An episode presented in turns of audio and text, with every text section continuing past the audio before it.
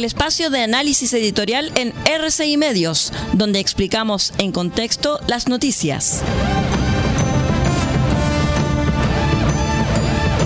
Estos son los tiempos que corren.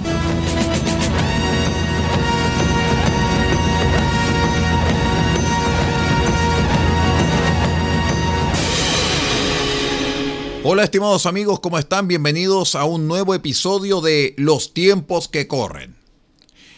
Aún no se conoce el decreto presidencial que dará existencia legal a la Comisión Presidencial para la Paz y el Entendimiento, cuyo acto de instalación fue encabezado por el presidente Boric el pasado 21 de junio.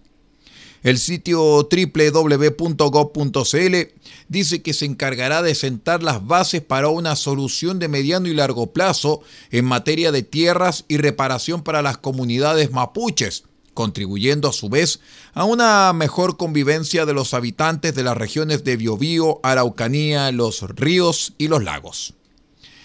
Para los habitantes de esas regiones, nada es más importante que alcanzar la paz lo cual implica derrotar al terrorismo y el bandolerismo que los mortifica. Lo que anhelan más intensamente es el fin de la ola de crimen organizado que allí tiene lugar desde hace mucho tiempo y frente a la cual el Estado no ha sido capaz de dar la respuesta contundente que se requiere. La paz es una necesidad vital para quienes sufren cotidianamente los atentados incendiarios, los robos y las agresiones directas, como la sufrida por el agricultor Eric Bayer en la comuna de Ercilla. Ni las iglesias ni las escuelas se han salvado de esta barbarie. La audacia que muestran grupos terroristas como la CAM, Coordinador Arauco Mayeco, la Resistencia Lafkenche y el Movimiento 18 de Octubre revela que en una extensa zona del territorio nacional se ha configurado una grave amenaza a la seguridad interior del Estado. Y la obligación del Estado democrático es enfrentar a los grupos terroristas con todos los medios a su alcance. Si no lo hace, todo será peor. El apaciguar los hechos no es una alternativa. Ahora, ¿Qué tiene que ver la comisión creada por el gobierno con la situación crítica que allí existe? Nada. Literalmente, nada.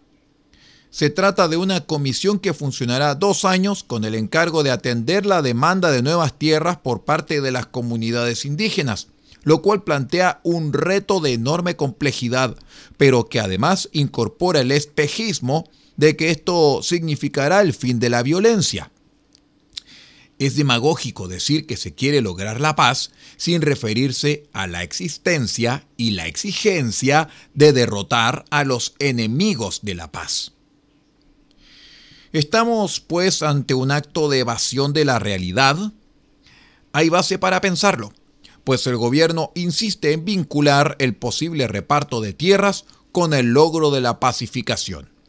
En el fondo, es un intento de salvar los restos del relato oportunista con el que durante muchos años la coalición de gobierno actual ha buscado justificar la violencia en el sur como supuesta expresión de la lucha de todo un pueblo contra la opresión. Esa falacia, como ustedes entenderán, ya no puede sostenerse. ¿Alguien cree que la entrada en escena de la comisión moverá los cabecillas de los grupos armados a dejar de actuar como lo hacen, a disgregarse y entregar las armas? Quizás la propia comisión empezó a preparar un llamamiento en tal sentido. ¿Existe alguna negociación en curso en el país que nosotros no conocemos? Una cosa es indiscutible, muchachos la condición absoluta de la paz en el sur es desarticular a los grupos armados, y eso lo tienen que hacer las Fuerzas Armadas y la policía.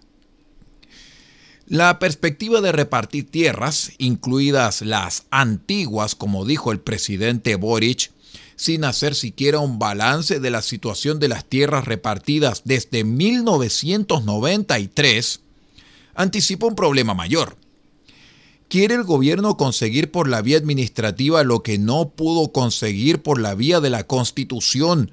Por ejemplo, la creación de autonomías territoriales indígenas, como las que contemplaba el proyecto de constitución rechazado. Las ambigüedades pueden abrir una etapa de dura confrontación en torno a la propiedad de las tierras que se intentan repartir. La moneda ya pidió a la propia comisión que fije los bordes de esta iniciativa y eso lo dice todo.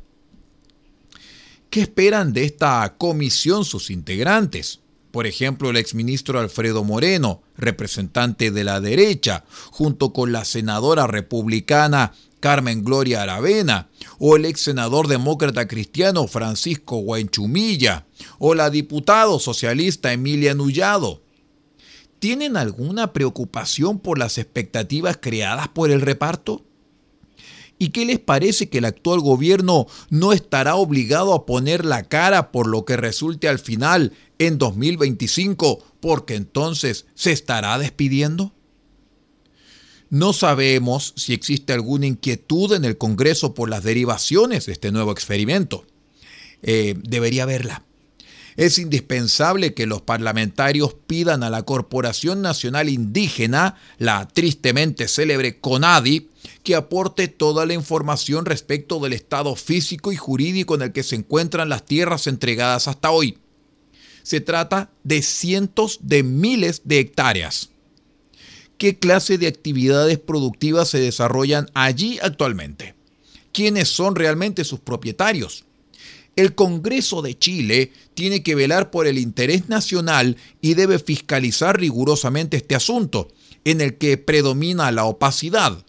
Por eso decimos que la CONADI es tristemente célebre. La mayoría del país tiene una idea más o menos formada respecto del estilo del gobierno, de su inclinación hacia los gestos y las puestas en escena, de su creencia de que el lenguaje transforma la realidad es visible que a la élite frente amplista le obsesiona la idea de llevar a cabo ciertas transformaciones que dejen una huella histórica. No deberían preocuparse tanto por eso. Ya han dejado una huella y no es precisamente la mejor. Que tenga un lindo día. Hemos presentado el espacio de análisis editorial en RCI Medios, donde explicamos en contexto las noticias. Hasta aquí llegan los tiempos que corren. Hasta una próxima oportunidad.